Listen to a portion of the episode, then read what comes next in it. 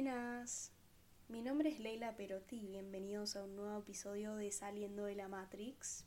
Hoy les traigo un tema nuevo.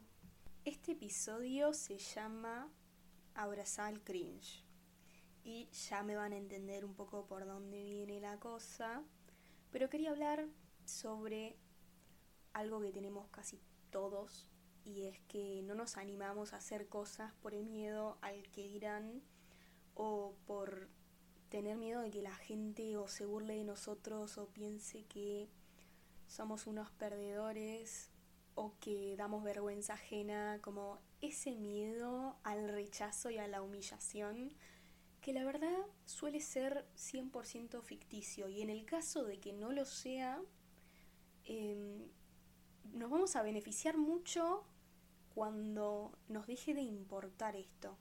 Y es un trabajo constante porque por más de que sepas que no importa lo que digan de vos, muchas veces inconscientemente dejamos de hacer cosas por el miedo al que dirán.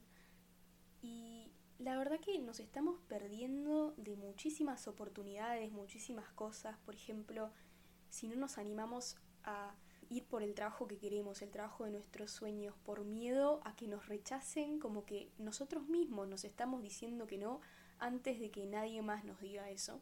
Y básicamente somos la piedra en nuestro propio camino, nos hacemos tropezar antes de que pase nada, cosa que realmente no hay algo peor que sabotear nuestros sueños por el miedo a no ser lo suficientemente buenos. Y esto nos pasa a todos hasta cierto punto, como que en nuestra mente todo el mundo se va a reír de nosotros y todo el mundo se va a burlar y muchas veces no es así, pero no te das cuenta hasta que lo empezás a hacer y te das cuenta también de que aunque venga alguien y te diga, uh, la verdad que estuviste re mal acá, que no es tan terrible como nosotros nos lo imaginamos. Una vez que das ese paso de decir, bueno, no me importa pasar vergüenza, no me importa lo que la gente diga, y te animas a hacer lo que realmente querés, las cosas cambian y tu vida cambia muchísimo. Porque dejas de depender de las opiniones ajenas y empezás a ser autorregulado por lo que vos crees de vos mismo. Y te deja de importar si a alguien no le gusta lo que estás haciendo, porque a vos te gusta lo que estás haciendo. Y eso es básicamente embrace the cringe o abrazar el cringe. Como olvidarse que existe el sentimiento de la vergüenza, porque en realidad la vergüenza es básicamente lo que nosotros creemos que la gente piensa sobre nosotros en determinada circunstancia y muchas veces no es realista eso. Y además a nadie le importa tanto tu vida como para ponerse a pensar en eso. Y si lo piensan va a ser por un minuto, dos minutos. Se van a olvidar muchísimo más rápido de lo que vos crees. No es que cada vez que te vean se van a acordar de eso. Sino ponete a pensar en las cosas vergonzosas que los demás hacen ¿cuánto tiempo de tu día dedicas a pensar en eso? O sea, muy probablemente ni siquiera te acuerdes cuál fue la última vez que viste a alguien pasando vergüenza y dijiste, uh, mirá qué salame el que hizo esto. Realmente no es algo tan relevante porque todos estamos viviendo nuestra vida y tenemos nuestras propias preocupaciones y es más, muy probablemente esas personas estén más preocupadas en pensar qué es lo que el resto piensa de ellos y no se vaya a preocupar por cómo te ves vos. Y debería no importarte realmente. Pero es difícil y es un camino largo y hay veces que pensás que ya estás del otro lado y que no te importa nada y después te das cuenta de que en ciertos aspectos o situaciones te sigue importando lo que la gente piense o sigue influenciando tus decisiones. El hecho de que a alguien le pueda parecer estúpido lo que vos decís o haces cómo te mostrás frente al público o la ropa que usás. Es que hay muchísimas cosas que nosotros podemos aprender de esto y también usarlas a nuestro favor, porque hay muchas veces donde sí, quizá está bueno conocer cuáles son las normas sociales, por ejemplo, em, pero para tratar de ser mejores nosotros y también poder diferenciar cuándo es justamente un miedo ficticio, porque eh, nuestro objetivo, el objetivo de nuestra mente y cuerpo es sobrevivir. Entonces, muchas cosas que nosotros pensamos que nos pueden llevar al rechazo de la gente o a la humillación, vienen desde el lado de querer sobrevivir y querer pertenecer a un grupo social o a nuestra manada o como quieran decirle. ¿Por qué? Porque somos seres sociales y está en nuestra naturaleza querer ser aceptados y queridos y es como muy difícil separar esas dos cosas, ¿no? Separarnos a nosotros con nuestra mente consciente de nuestra naturaleza. Pero es necesario entender de que ya no hace falta que todo el mundo te ame para sobrevivir. O sea, no te van a echar de un grupo social y si lo hacen, no te vas a morir. Vas a encontrar amigos nuevos, vas a poder rehacer tu vida con gente que esté en la misma que vos. Entonces, ya no supone un peligro para nosotros y nuestra existencia el hecho de ser marginados, por así decirlo. De todas maneras, es muy improbable que eso pase, porque así no funcionamos nosotros. Pero bueno, en el caso fatalista de que llegara a resultar en eso, no nos vamos a morir y todo va a estar bien, por más de que no le guste a todo el mundo lo que haces o lo que decís. O sea, va a haber muchísima gente que te acepte y te quiera por cómo sos. Y yo creo que una vez que entendés esto, te deja de importar el resto y empezás a hacer cosas por vos mismo. Eh, una vez que lográs darte cuenta que es por tu naturaleza y por el hecho de yo quiero ser aceptado y querido por todos, cosa que es básicamente imposible pero que viene desde el lado de la supervivencia, ¿no? Igual tampoco les estoy incitando a que cambien todo de una y que se animen a hacer todo lo que siempre quisieron porque no es realista. Pero sí empezar a dar pasos en la dirección correcta y empezar a hacer pequeñas acciones que después te van a llevar a tener el coraje y las ganas de hacer lo que vos querés hacer. O sea, no sé, si querés ser creador de contenido, empezá a grabar videitos, quizá no un video súper largo, pero empezar a grabar videitos y subirlos ya es un gran paso en la dirección correcta.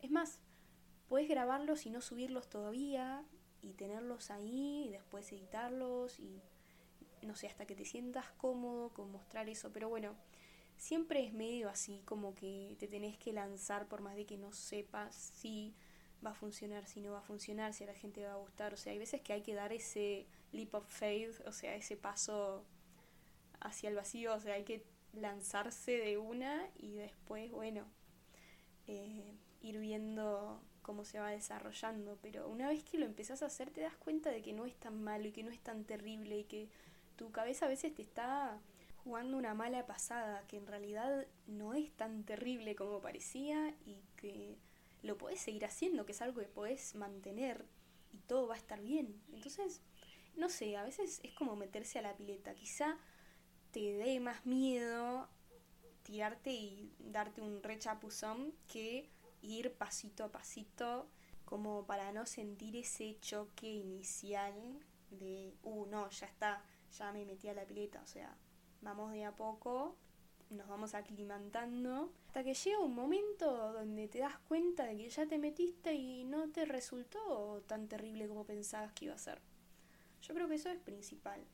Así que nada, si ustedes tienen así algún proyecto, algo que les emocione hacer pero no se animan, vayan de a poco y traten como de mentalizarse de esta manera, como que no, a nadie le importa, todo va a estar bien, no, no me voy a morir si hago esto, y llega un punto donde, nada, como que empieza a ser cada vez más fácil y ustedes empiezan también a ganar confianza en ustedes y en darse cuenta de que sí lo pueden hacer y que les va a salir bien. Entonces, nada, como que es como dar ese paso inicial que después los demás pasos cada vez, cada vez se va a hacer más fácil. Yo se los juro, se los prometo que es así. Y a veces está bueno como ponerse a pensar, ¿no? A racionalizar ese miedo y decir, en el caso de que salga todo mal, ¿qué es lo peor que puede pasar si yo hago esto?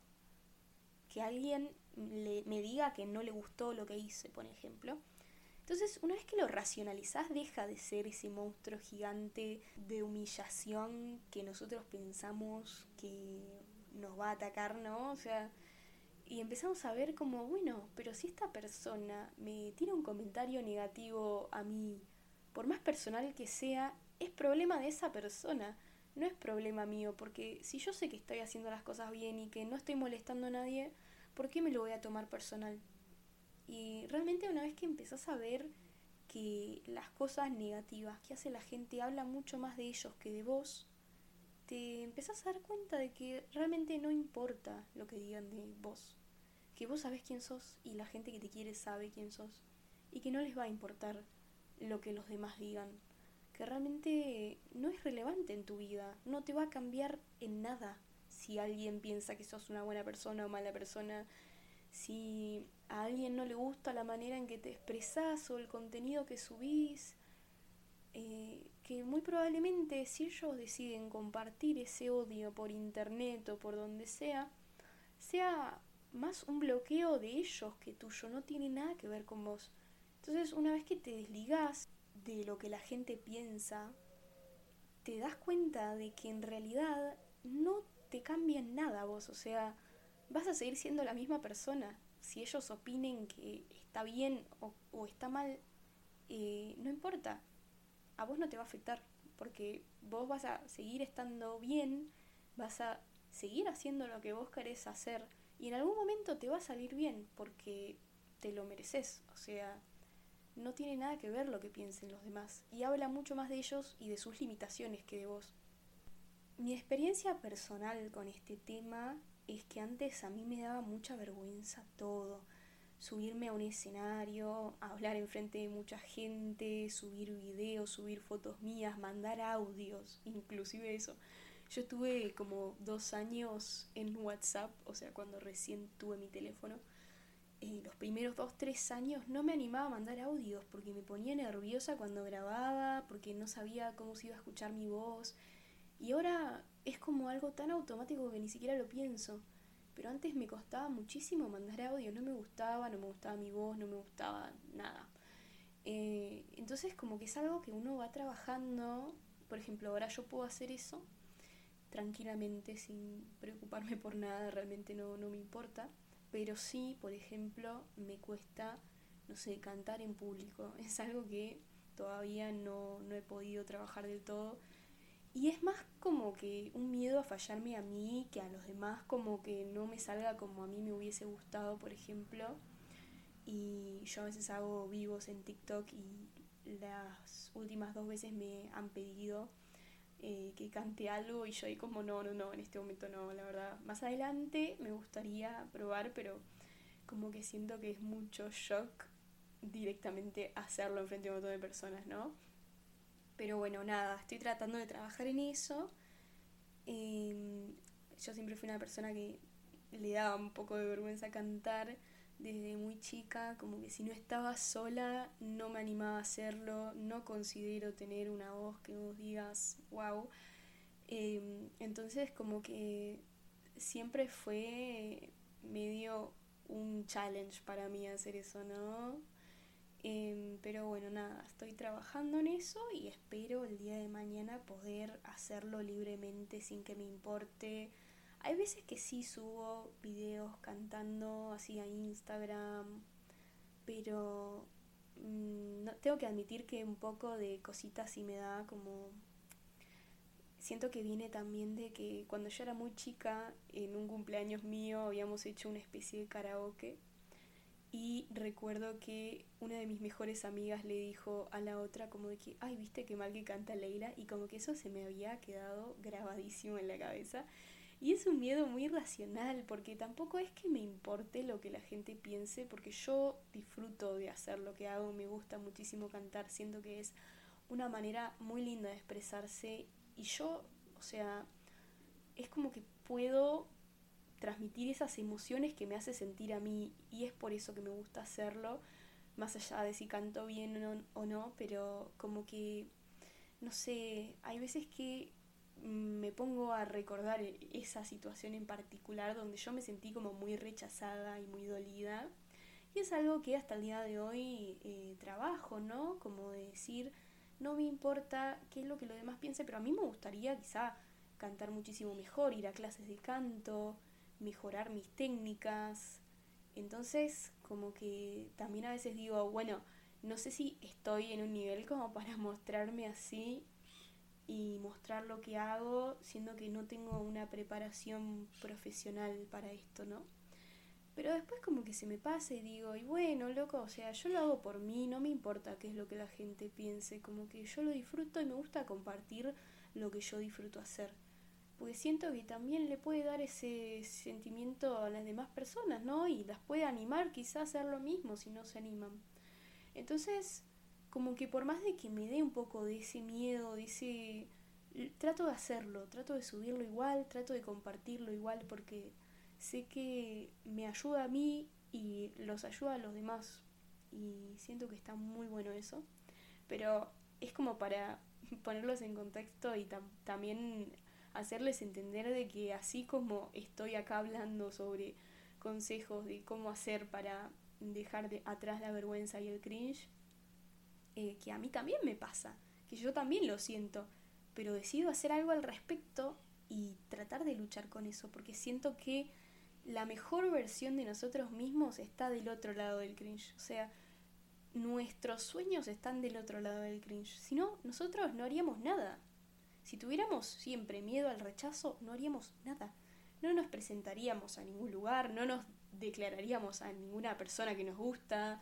Entonces está bueno a veces lanzarse así y es emocionante y te da un poco de adrenalina, la verdad. Así que nada, ya les voy a estar comentando eh, si en algún momento me animo a cantar en vivo, por ejemplo. Eh, me gustaría también preparar alguna canción y hacerlo en la vida real, ¿no? De presentarme en algún lugar y todo eso. Pero bueno, nada, es un proceso, no es de un día para el otro, como les digo. Así que bueno, esto sería todo por el episodio de hoy. Muchísimas gracias por escucharme. Si quieren me pueden seguir en mis redes sociales. Tengo TikTok, aparezco como peli-rojita. Y en Instagram como leiperotti con doble I. Así que nada, les mando un abrazo grande y ojalá que puedan tomar este consejo para lograr lo que quieren lograr o animarse o a dar el salto y hacer eso que siempre quisieron hacer. Hasta luego.